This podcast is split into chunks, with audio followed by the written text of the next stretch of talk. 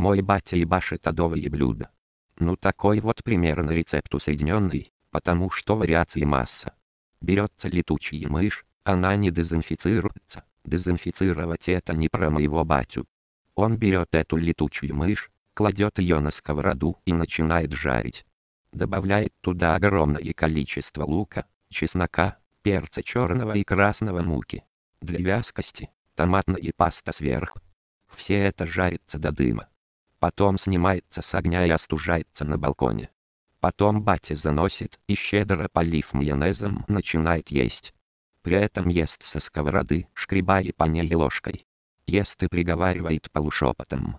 При этом у него на лбу аж пот выступает. Любезно мне иногда предлагает, но я отказываюсь. Надо ли говорить о том, какая дичайшая эпидемия потом? Пандемия такая, что экономика от стен отклеивается.